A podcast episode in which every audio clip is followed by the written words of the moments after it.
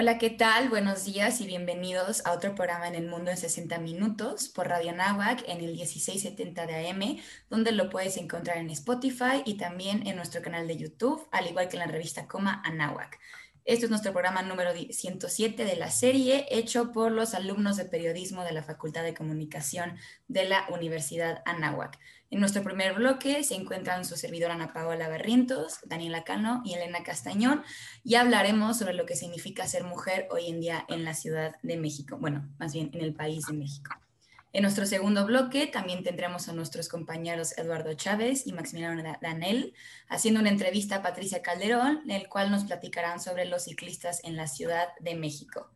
Y por último, en nuestro tercer bloque estarán nuestros compañeros Eduardo Chávez, Maximiliano Ramos, Eric Ibarra y Maximiliano Danel, en el que nos van a hablar sobre los galácticos del Real Madrid, el quiénes fueron, qué hicieron y por qué trascendieron. Muy buenos días a todos los que nos están escuchando en este momento. Es un placer poder estar con ustedes una semana más. El día de hoy, El Mundo en 60 Minutos tiene el gran placer de contar con la participación de la doctora Blanquibón Olvera, abogada, criminóloga y administradora pública. Con más de 30 años de experiencia en el campo, hoy nos va a explicar qué significa ser mujer en México. Bienvenida al programa, doctora. Estamos muy felices y muy agradecidas puede que nos esté regalando un poco de su tiempo. Bueno, doctora, y pues para empezar esta entrevista, eh, con la primera pregunta tenemos que decirle que el feminismo en sí mismo no es entendido claramente como concepto. ¿Usted cómo lo definiría?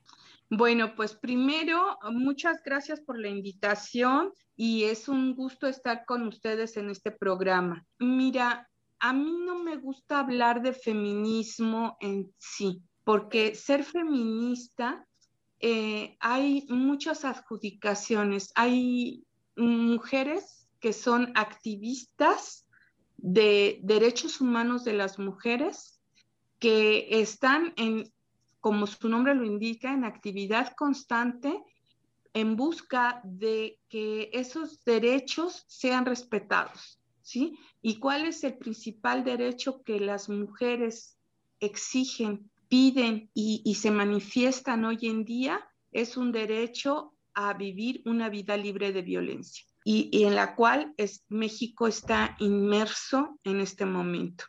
yo me considero abogada, me considero eh, administrador público, que estudié en la NAWAC la maestría y el doctorado en administración pública, pero estudio y mi, raíz de, mi investigación, que es el feminicidio, que es a lo que me dedico en el Instituto Nacional de Ciencias Penales y doy clase en la de violencia de género en el posgrado de la Facultad de Derecho de la UNAM. A eso es a lo que es, eh, ese, es, ese es mi principal aporte, pero feminista no me, no me gusta el, el, el término y lo respeto mucho para quien se lo adjudique porque también lo que ocurre es que eh, la palabra la ven como una moda y hay personas que se suben a, ese tren desconociendo todo lo que todo lo que pasa alrededor para tener notoriedad, ya sea pública entre sus amigos, etcétera. Entonces, por eso es que la palabra feminismo no es lo mío. Y relacionado a, esta pregunta, ¿por qué cree usted que el movimiento feminista asusta a una gran mayoría de la población mexicana? Mira, las mujeres desde, desde que el mundo es mundo está, están exigiendo sus derechos, porque en, en, en la vida, en el mundo, las mujeres eh, eh, siempre fueron consideradas como parte del hombre como cosas, una cosificación de, hacia, hacia el hombre. Entonces, mm, las mujeres no podían tener patrimonio, no podían tener decisión de con quién formar familia, no tenían la oportunidad ni siquiera de estudiar, de, de, de, decidir el número de, hijos y a través de los, del tiempo, de los años, han ido las manifestaciones han sido muy importantes de las mujeres porque a través de ellas han ido visibilizando esta situación y han adquirido esos derechos de los cuales les serán negados. Entonces, podemos decir en México, apenas en 1957 se adquirió el derecho a votar por una mujer, ¿no? Y hoy en día la lucha política sigue por, por tener representación en, la, en, en el Congreso, en las cámaras, porque hay muchos baches, porque los hombres dicen, sí, no, es el, el, ese poder es el poder político que siempre han ejercido los hombres y que dicen, sí te lo cedo, pero no. Y entonces ahí surgen las famosas Juanitas, que eran nombradas diputadas, senadoras y después se disculpaban y eran sustituidas por un hombre. Ya se vio esto, ya se reformó, ¿no? Y así, así como en la política, se busca abrir eh, esa es, e, es, es en esos espacios en todo, ¿no?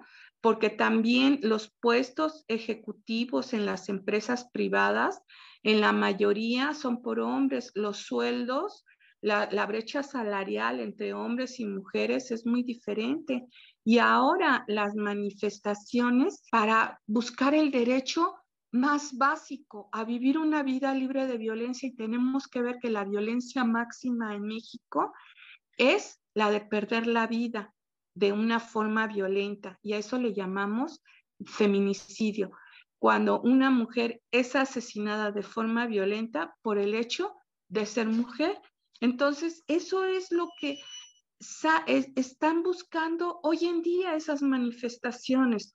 O sea, a no ser eh, asesinadas, ahorita hay, otro, hay otras manifestaciones, a no ser violadas, a no ser acosadas. Entonces, esas, esas son las manifestaciones que tenemos hoy en día y que no se diferencian de los años 1900. No, pues sí, doctora, la verdad es que estamos en una situación complicada las mujeres aquí en México, pero lo bueno es que estamos luchando y muchísimas gracias a usted que también es parte de todo este movimiento de ayudar a la mujer a que se le respete.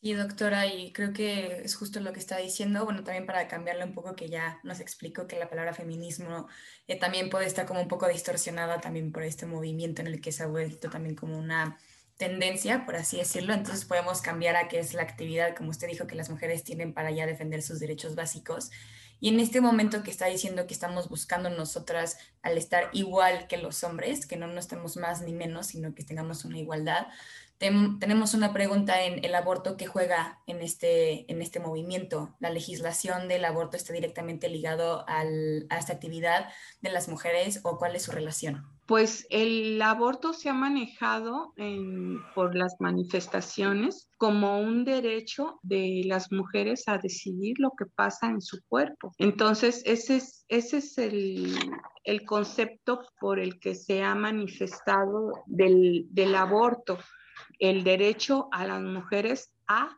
decidir sobre su cuerpo. Entonces, el Estado es el que tiene ese derecho en ciertas partes, en ciertos estados de nuestra República Mexicana, porque no en todos está legislado de que, eh, más bien está legislado el aborto como un delito en los códigos penales de varios estados. En, eso quiere decir que no está permitido y es el Estado el que decide eh, si, si sobre el cuerpo de una mujer y eso es la, la, lo que las mujeres manifiestan, su derecho a decidir en el aborto. Y es una manifestación que se ha dado en todos los países, es una lucha constante. Yo pienso que es ir mm, y ir em, en favor de los derechos de las mujeres, así como en una época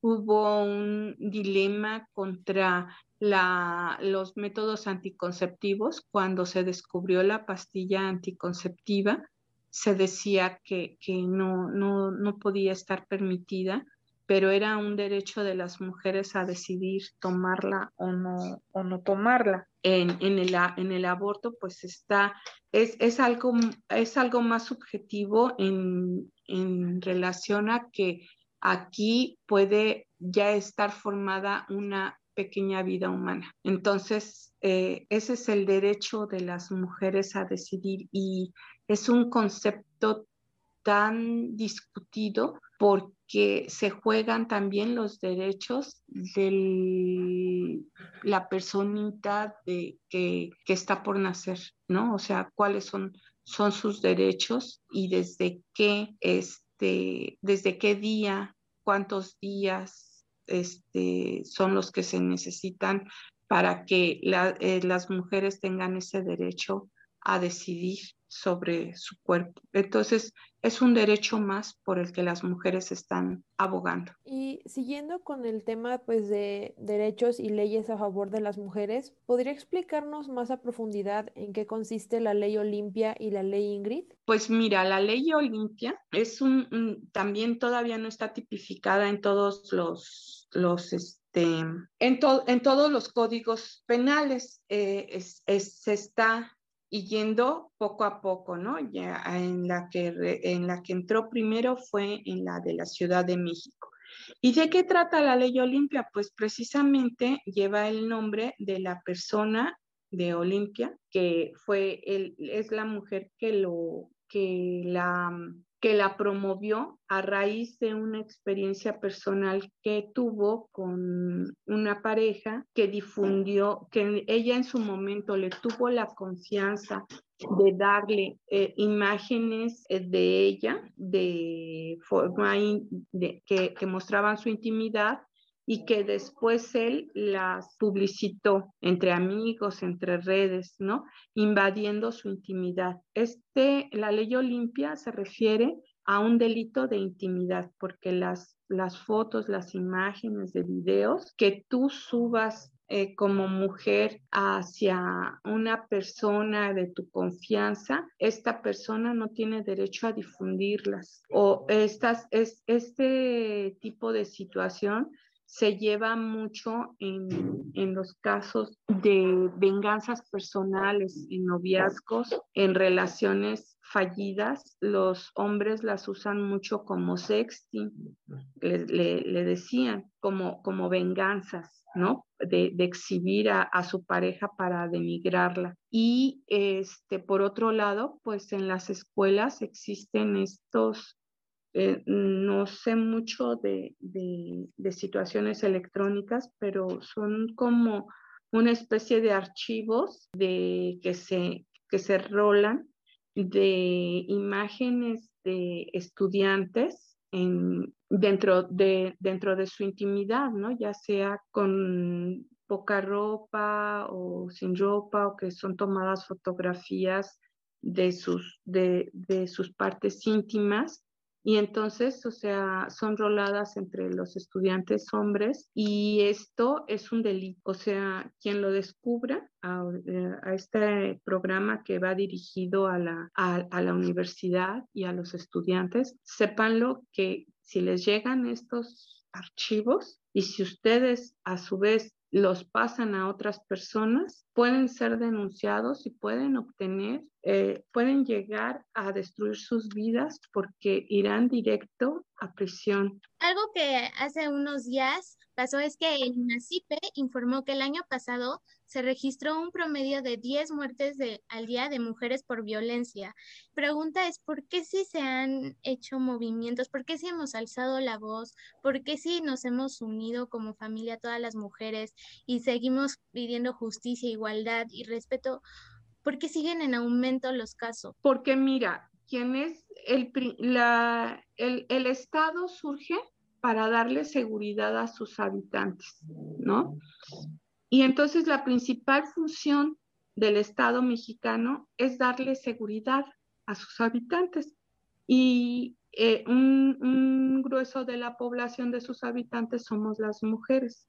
Entonces el Estado tiene que proporcionar esa seguridad a través de sus operadores. ¿Y quiénes son sus operadores? Pues los, eh, en este caso, la seguridad se refleja en los delitos. Los delitos son las acciones o omisiones sancionados por la ley penal. Y, resulta que para eh, erradicar los delitos, pues se tienen que prevenirlos, se tiene que procurar justicia, se tiene que investigarlos y se tiene que juzgarlos.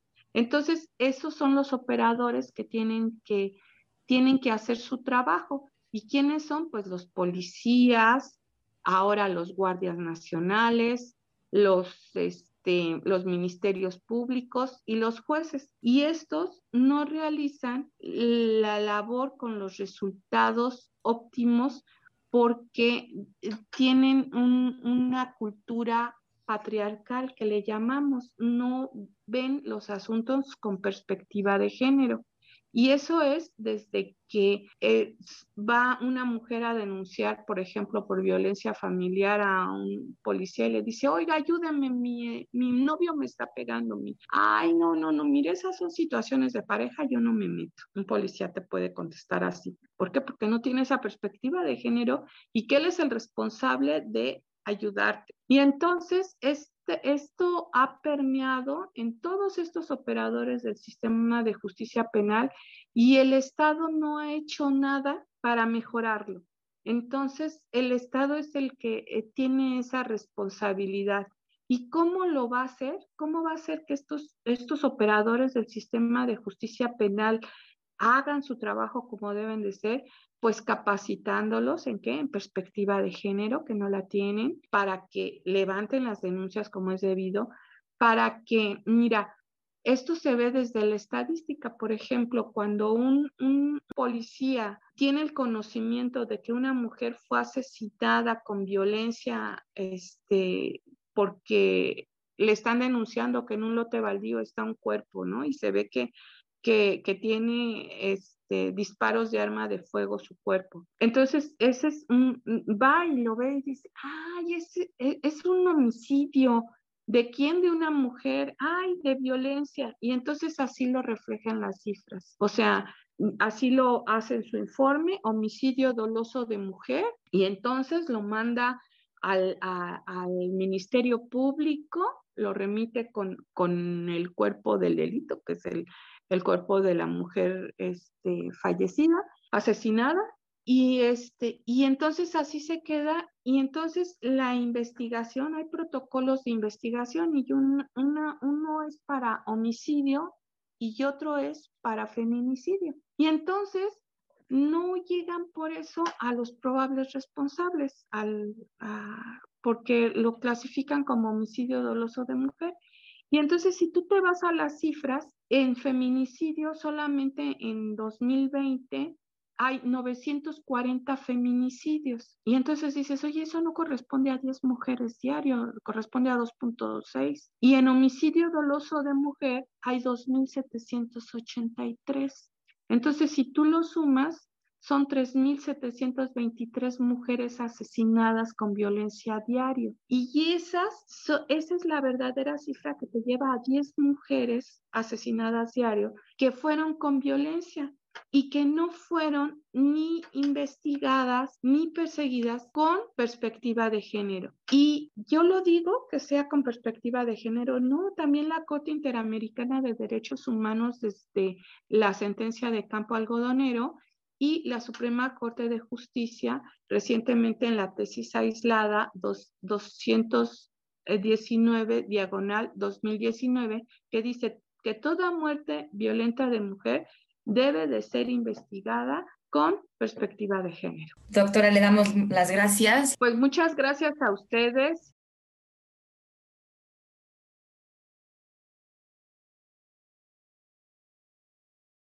Regresamos a El Mundo en 60 minutos en esta segunda parte. Muchas gracias por seguir con nosotros aquí en Radio Anáhuac en el 1670 de amplitud modulada. Mi nombre es Arturo Corona y tengo el gusto de estar con Eduardo Chávez aquí en esta segunda parte del Mundo en 60 minutos. Eduardo, muy buenos días.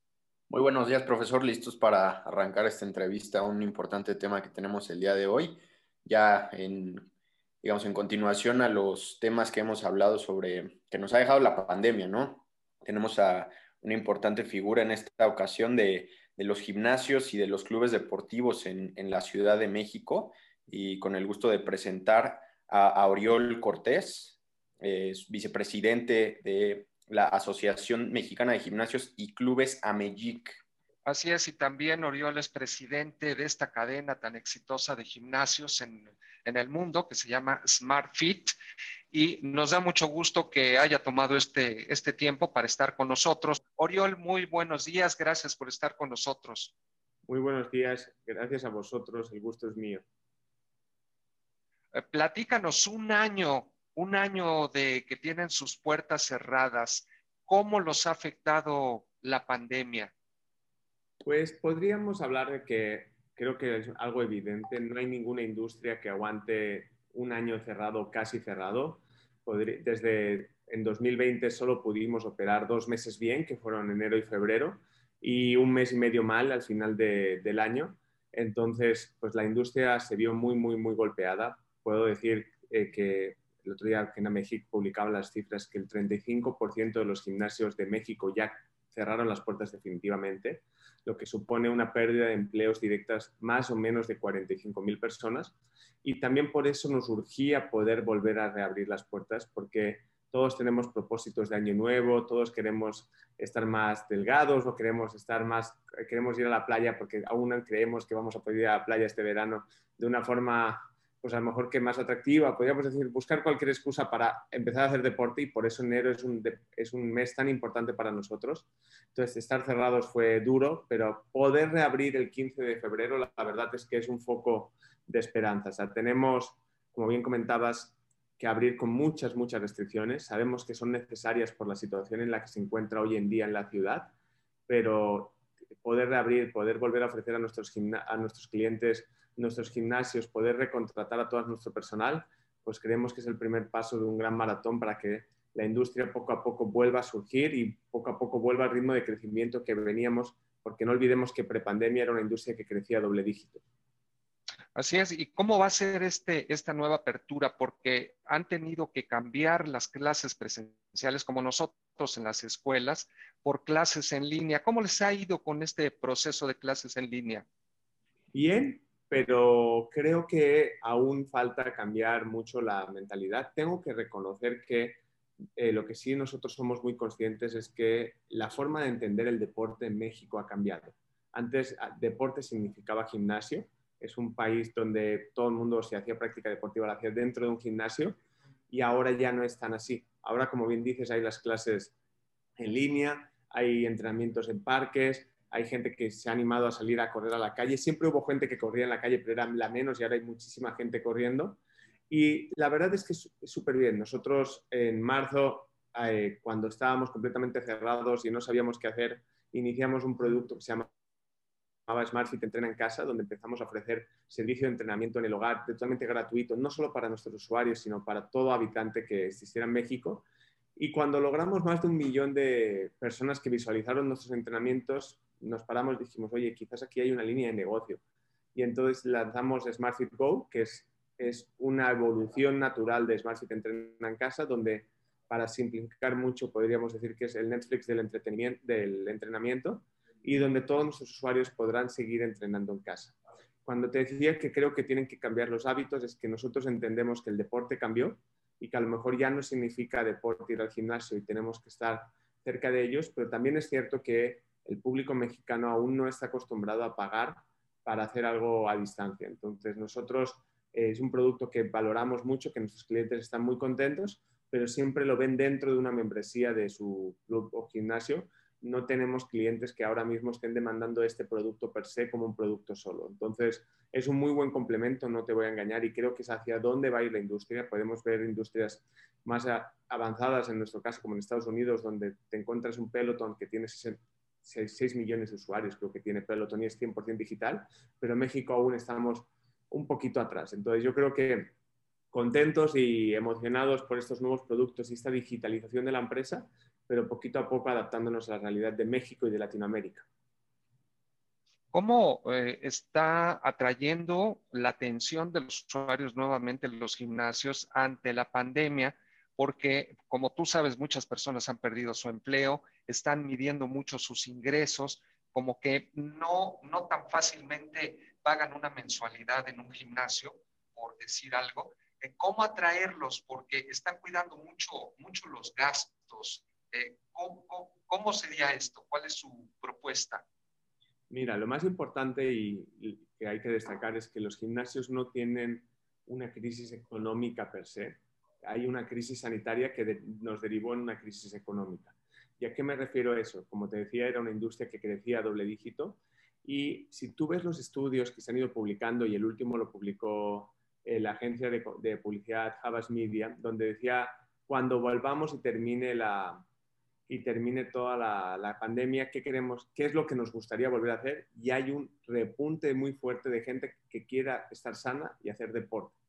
Y el segundo punto dos es tener hábitos de vida saludables relacionados con la nutrición. Por lo tanto, creemos que una vez termine la pandemia, sí van a volver los usuarios y van a volver muchos más, porque si algo nos deja esta pandemia de aprendizaje es que nos golpeó muy fuerte como país porque somos un país desgraciadamente que no está sano, somos el país líder en obesidad, en enfermedades cardiovasculares y en todas aquellas cosas que no deberíamos ser líder.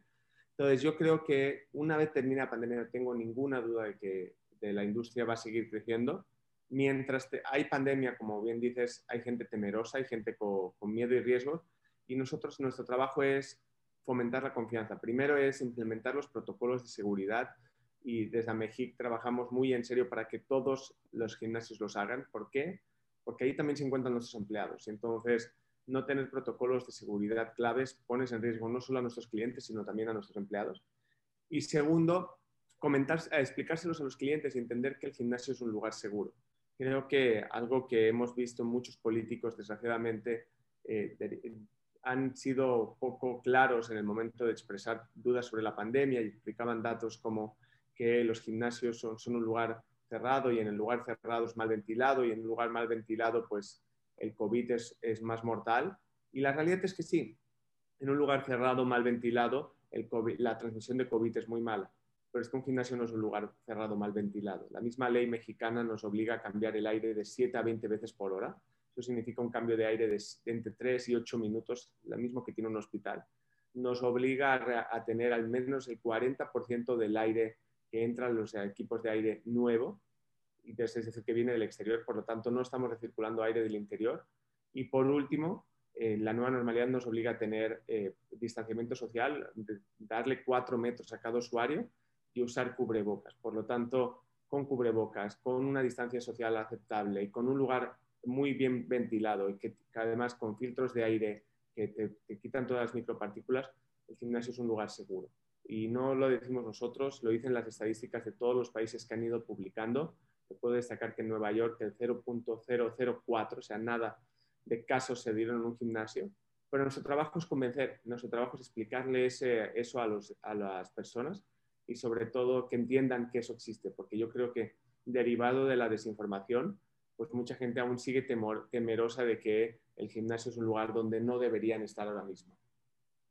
Correcto, Oriol. Comentabas un poco el tema del desempleo, pues poco a poco se están abriendo los gimnasios de una forma paulatina, es decir, va en, incremento, pero tomando en cuenta también que se van adaptando al tema tecnológico y que poco a poco ofrecen diferentes alternativas para que la gente se ejercite.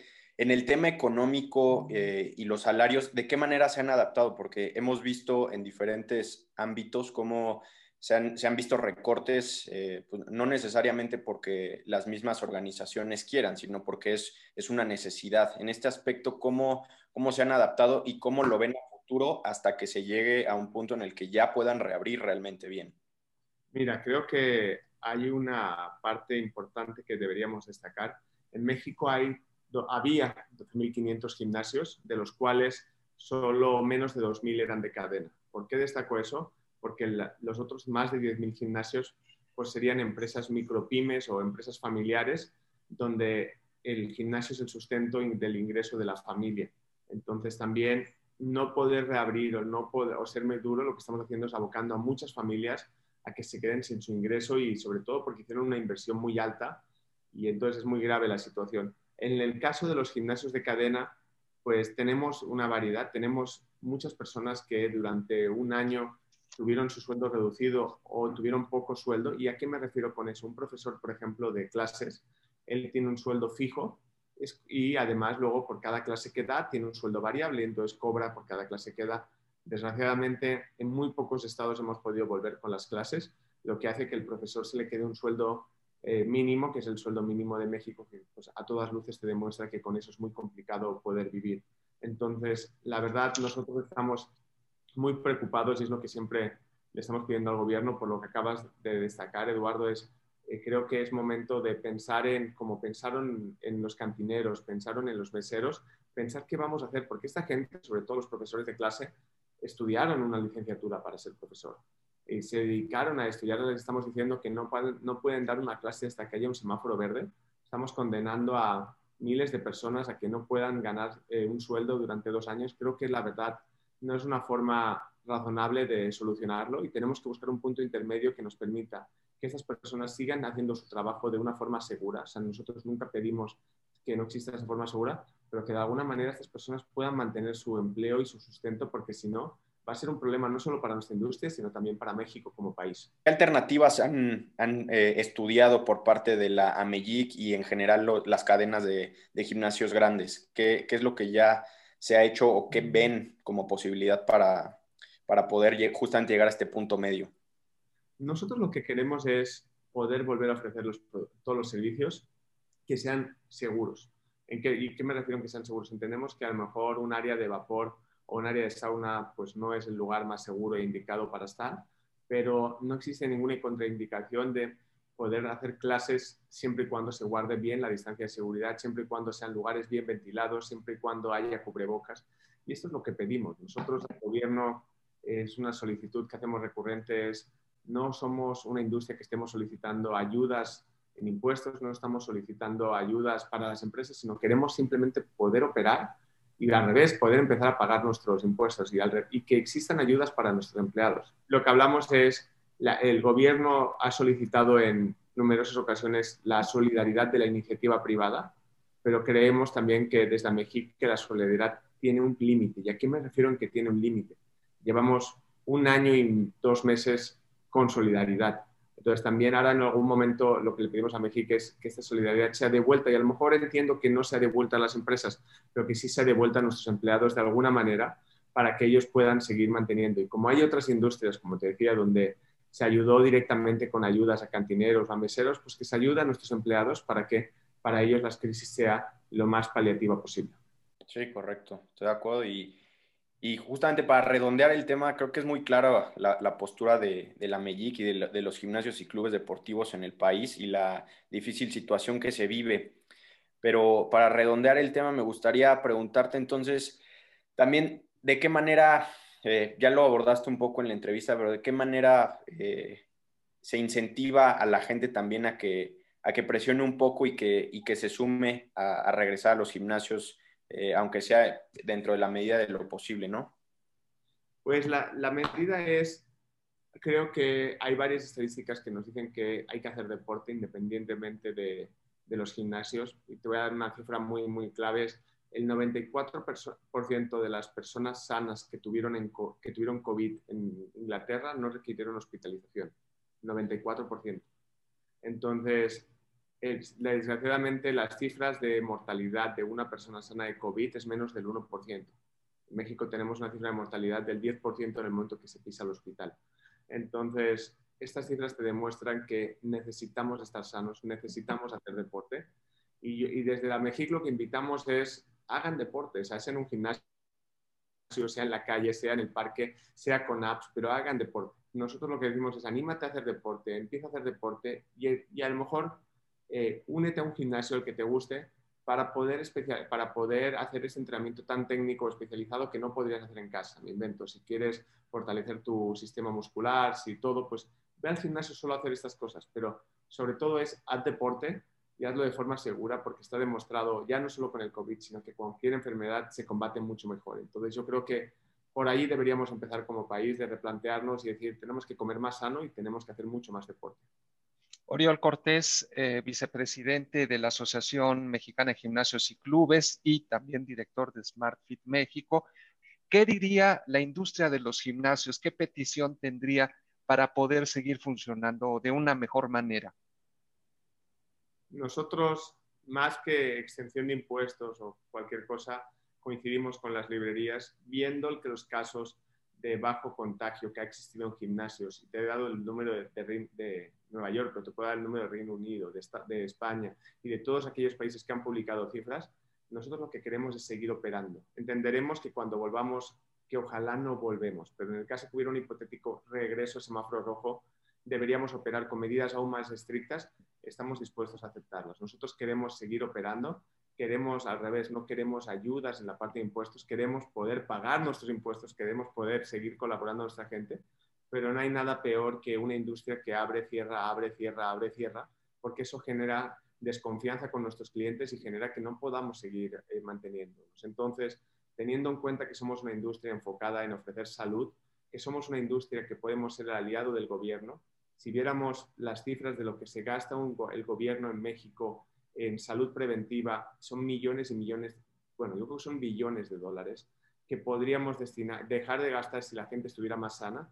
Entonces, nosotros somos los aliados y al revés, nosotros no queremos que el gobierno nos dé, sino estamos hablando con la Ciudad de México para ofrecer becas para las personas de, que ya estén recuperadas del COVID, al menos de la enfermedad, pero que necesiten empezar a fortalecer porque nadie está hablando, pero el post-COVID es muy duro. Hay gente que pierde tejido muscular, hay gente que pierde tejido pulmonar. Entonces, nosotros estamos ofreciendo becas a esas personas para que puedan volver a venir a entrenar con nosotros. Entonces, nosotros queremos ser parte de la solución y ayudar a México a poder salir del, del COVID y poder seguir ofreciendo salud y al deporte, que es lo que ofrecemos a todos nuestros clientes.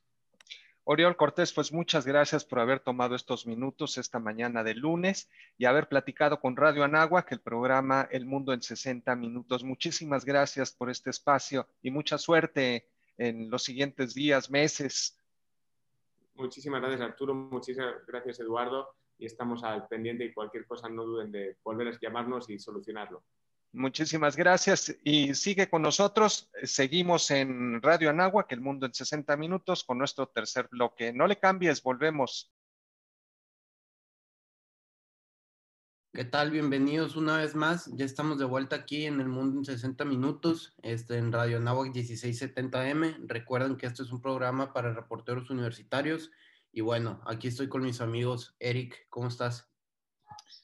Hola Max, ¿qué tal? Eh, ¿Qué tal a nuestro auditorio?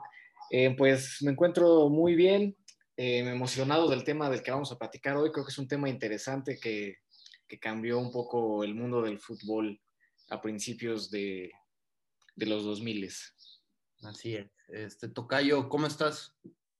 ¿Qué tal, Tocayo? Buenos días, saludos a todos mis compañeros. Pues sí, un tema muy interesante que fue una revolución en el fútbol y como el Bel Valdano lo dijo, las revoluciones sabe, se sabe cómo comienza, pero no terminan. Una gran historia que termina con un pésimo final. Justo, no lo podías decir de mejor manera. Mi querido amigo Lalo, ¿cómo estás? ¿Qué tal, mi estimado Max? Y saludos a Eric y a tu tocayo Max Daniel. Pues sí, muy interesante lo que vamos a tocar, el, el tema que vamos a platicar el día de hoy. La verdad es que es totalmente un cambio en el chip del fútbol, en cómo funciona y y sinceramente creería yo que no fue lo más sano que pudo pasarle al fútbol, eh, pero ya estaremos desmenuzando un poco el tema, ¿no? Así es, y pues como ustedes ya adelantaron un poco, este, hoy hablaremos de los Galácticos, el Madrid de los Galácticos. Eh, ESPN sacó un documental acerca de, este famoso equipo el pasado 24 de febrero. Y pues básicamente hablaremos de cómo fue una revolución en el fútbol, cómo marcó un antes y un después en, la época pues de las transferencias, en esta revolución también económica y deportiva, ¿no? Este, se podría decir que fue el primer equipo de las grandes estrellas con Iker Casillas, Fernando Hierro, este, Raúl González, estos tres canteranos del Madrid y por supuesto Figo, Roberto Carlos, David Beckham, Zinedine, Zinedine Zidane y por supuesto este, Ronaldo Nazario, el fenómeno. Y pues nada, este, primero eh, quiero ir con ustedes sobre qué es lo que más, o sea, entiendo que, que, estaban chicos, pero desde siempre sabemos que, pues que han estado presente el Madrid de los Galácticos, ¿no? Este, primero que nada, ¿qué es lo que más recuerdan de, esos momentos y sobre todo que con el paso del tiempo, cómo han ido creciendo y conociendo más acerca de, de los Galácticos? Ah, eh, toca, yo voy contigo primero. Pues mira, los Galácticos salen por ahí del año 2000 cuando Lorenzo Sanz manda elecciones para la presidencia del Real Madrid y sale de la nada un empresario llamado Florentino Pérez que veía el fútbol como, como marketing, que, en el cual se podía ganar mucho dinero. Entonces, su, su estrategia para ganar las elecciones fue el, el plantear el, el, fichaje de Luis Figo, Luis Figo que recordemos que era la gran figura del, del Barcelona y el cual había mostrado su antimadridismo, pero realmente el dinero y las, las pláticas con su agente pudieron mucho más que sus palabras. Entonces, finalmente ese es el gran pase que, que hace que los Galácticos empiecen y que de ahí se Florentino empiece a hacer una fila de fichajes que iban en todos los mejores jugadores del mundo y no nada más por, por nivel de juego, sino también por marketing. Recordemos que ya la media cancha estaba muy bien ocupada por Makelele y traen a David Beckham siendo más, era un gran jugador, claro, pero siendo más un, una estrategia de marketing. Este equipo que, que viajaba por todo el mundo haciendo actos promocionales y casi no entrenando. Eso fue lo que los hizo, los hizo caer en su, propio, en su propia maldad. Eric, ¿tú qué opinas? ¿Cuál crees que fue el fichaje más trascendental de, de, Beckham, de Zidane, de Figo y del fenómeno? Bueno, antes de hablar de fichajes, a mí me gustaría eh, nombrar otro acontecimiento que creo que marcó el inicio de esta era dorada, por así llamarla, de, del Real Madrid, que fue la elección de Florentino Pérez como presidente del Madrid, ¿no? En el año 2000, que, bueno, inició una nueva era, como comento, en, en el club y se produjeron cambios en, dentro del mismo, ¿no? Eh, el club acaba de ganar su segunda Champions League en, el año 2000 y luego eh, de haber sufrido 32 años de sequía ¿no? Eh, en, la Copa de Europa. Esto de acuerdo a, datos precisamente de ESPN en el documental. Entonces, pues a mí me parece que Florentino Pérez ha sido uno de los mejores presidentes, no sé qué opinen ustedes al respecto, de, en, el fútbol a nivel mundial. Yo creo que desde que llegó Florentino, el Madrid ya era el Real Madrid, ¿no? Pero a partir de ese momento yo creo que su historia cambia, empiezan a, hacer fichajes trascendentales como son todos los que incorporaron este equipo de los Galácticos y ha trascendido más allá de eso. Después de la era de los Galácticos, pues también todo lo que ha hecho Florentino tras fichar a Cristiano Ronaldo, también con el fichaje, por supuesto, de Benzema, traer a Sergio Ramos, yo creo que también hay que hablar de Florentino Pérez, que creo que muchas veces no se le da ese reconocimiento en cuanto a su gestión en el club. Yo creo que Florentino Pérez ha sido sobre todo la, pieza clave del éxito del Real Madrid pues en este, a partir del año 2000. Perfecto, muy bien. Eh, Lalo, te pregunto a ti, este, pues ya, me, ya se mencionó tantito la figura de Florentino Pérez, este, mi tocayo Max Daniel hablaba de Luis Figo y de todo este, de todo este marketing que involucraba a los galácticos, ¿no? Este, ¿qué es lo que más te marca a ti? Este, ¿crees que esto le hizo bien al fútbol? Eh, coméntanos tantito, Lalo. Justamente a, pesar de que se hicieron fichajes extraordinarios en cuanto a nombres que evidentemente sí hacían diferencia en el fútbol, no por nada llegaron al Real Madrid, eh, pero me parece también que, que, que, algo que se destaca mucho en este documental y que lo sabemos en cuanto a cifras es que a pesar de los nombres y de que mediáticamente y en, en cuanto a ventas y tal, era un equipo que era superior al resto de, los equipos de su nivel, no fue el más ganador y no fue el que mejor jugaba. O sea, creo que yo, creo, creo que más que un tema de, de, fútbol, como decía Max Daniel hace, hace unos minutos, era un tema de marketing. Y lo que me marca, pues es que evidentemente eh, hoy escuchas los nombres de estos jugadores y son jugadores que quedaron en la historia del fútbol. Si bien no son un, Maradona, un Pelé, son jugadores que, te nombran y, te viene a la mente sus jugadas, sus mejores momentos, mundiales, goles, eh, pero no, no fue el mejor equipo que, que, podamos recordar del Real Madrid, ¿no? no fue el más ganador, incluso eh, digo, sí estábamos muy chicos como para recordar eh, a detalle muchos de, los partidos, pero metiéndonos un poco en la historia, pues la realidad es que, eh, que, que, no lo eran y además estaban bajo mucha presión. Incluso los jugadores en el mismo documental lo comentan. Aquí ya eran más vistos como un objeto, eran más un tema que, que pues ya no pasaba tanto por lo deportivo. Creo que si me tuviera que quedar con algo es lo bonito que lucían los nombres de cada uno de estos jugadores en, la playera del Real Madrid, ¿no? Eh, pero fuera de ahí, creo que eh, ha habido muchos mejores momentos en la historia del Madrid que, han quedado eh, marcados y no tanto por, por los nombres, sino por lo que forjaron en, en, algún momento, ¿no? Los jugadores que estaban en el Madrid antes de. Entonces, creo que sí, o sea, sigue siendo un gran equipo, no lo de mérito, pero me hubiera gustado eh, saber que, además de un nombre, fueron el equipo más ganador de, de, toda la historia, ¿no? Porque eso hubiera sido un complemento inigualable y que a pesar de las tres Champions que, por ejemplo, se han ganado eh, en los últimos años, pues mataría cualquier argumento, ¿no? Y lamentablemente creo que no es de esa forma.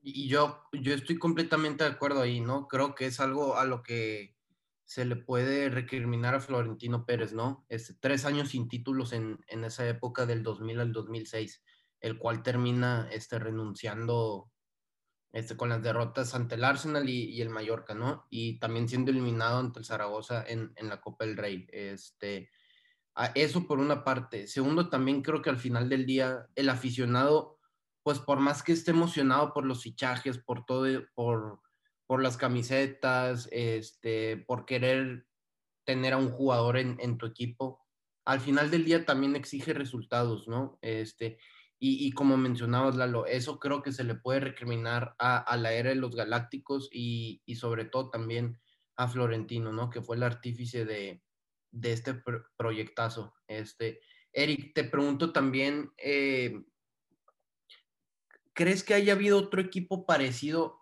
a, los galácticos en el sentido de, los fichajes? O sea, en, en el que en una sola temporada hayan firmado a tantas, bueno, no en una sola, bueno, sí en una sola temporada o incluso en temporadas seguidas, ¿no? Este, a tantos jugadores estrellas para traerlos a, sus equipos, ya sea el Madrid o, cualquier otro equipo.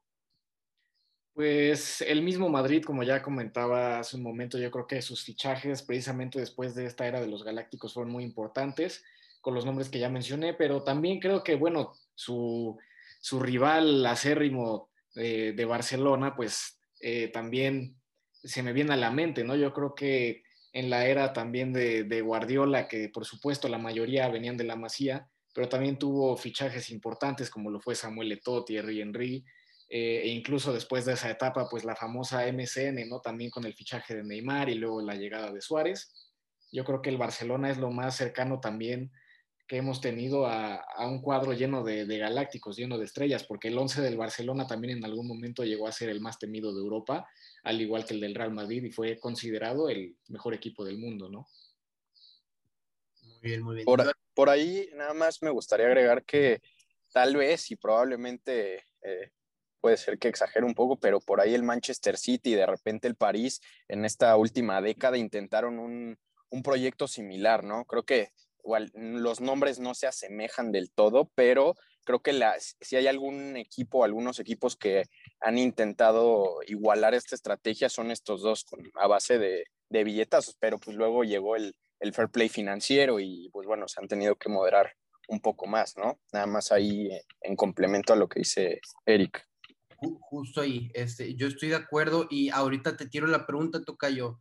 Yo sí discrepo un poco en, en lo del Barcelona, ¿no? Incluso porque eh, Henry llega ya en, su etapa tardía, este, y bueno, entonces sí llega en su prime, pero te pregunto, Tocayo, también tú que eres madridista, eh, ¿te quedas más con, los fichajes que realicen esa temporada que vuelve Florentino con Cristiano, Benzema, Kaká, este, Xavi Alonso, por ahí se me va algún otro nombre, o, te quedas con, con, este Madrid de los Galácticos, en cuestión de, de los fichajes hechos, no de, no de lo deportivo?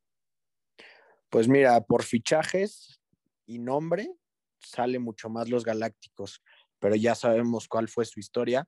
Y de la segunda etapa de Florentino, que sí llegan Cristiano, Benzema, Kaká, Xavi Alonso, pues realmente los más mediáticos eran Cristiano Ronaldo y Kaká. Xavi Alonso era un gran jugador, pero no era el dueño del marketing y tampoco Benzema. Benzema era muy joven y estaba demostrando sus grandes capacidades.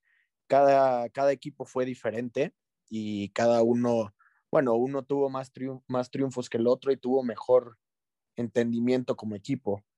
Y hay algo que, que planta un poco de miedo en el Real Madrid, porque como ya comenté, el equipo de los Galácticos se, se fue al marketing y ahora Florentino está tratando de, de, hacer otra vez un nuevo estadio y eso como que planta un poco la incertidumbre de que si Florentino está planteando otra vez de que el Real Madrid sea solo marketing. Perfecto, Tocayo. Este, algo, algo que quieras agregar tú, te, Lalo, por último también sobre, sobre los galácticos y sobre el documental. Pues que bueno, ya estamos, estaremos viendo las actualizaciones y los siguientes capítulos que vengan, nada más que, que pues hay que disfrutar este folclore y, y, el detrás de cámaras que hay de, de, todo esto que se vivió, porque pues incluso para todos los que lo estén viendo, se, se irán dando cuenta de que hay muchas anécdotas y mucha, eh, por así decirlo, mucha basura detrás de todo lo que representaban los galácticos y que es muy interesante saber también para entender el contexto en el que, en el que se desenvolvían estos jugadores. Entonces, eh, pues nada, seguirlo de cerca y, y, a disfrutar, a disfrutar la historia que, que, se marcó a partir de la llegada de Florentino Pérez. Excelente. Este, pues bueno, este es el final de, de esta sección. Eh, a nombre de, de Eric, de mi tocayo Max Daniel y de Eduardo Chávez, les damos las gracias por escucharnos. No olviden eh, sintonizarnos en Radio Anáhuac 1670M y también vernos los martes a la una de la tarde en el programa de Cultura y Punto. Este, mi nombre es Maximiliano Ramos y seguimos aquí en el mundo en 60 minutos y recuerden que este es un programa de reporteros universitarios. Hasta luego.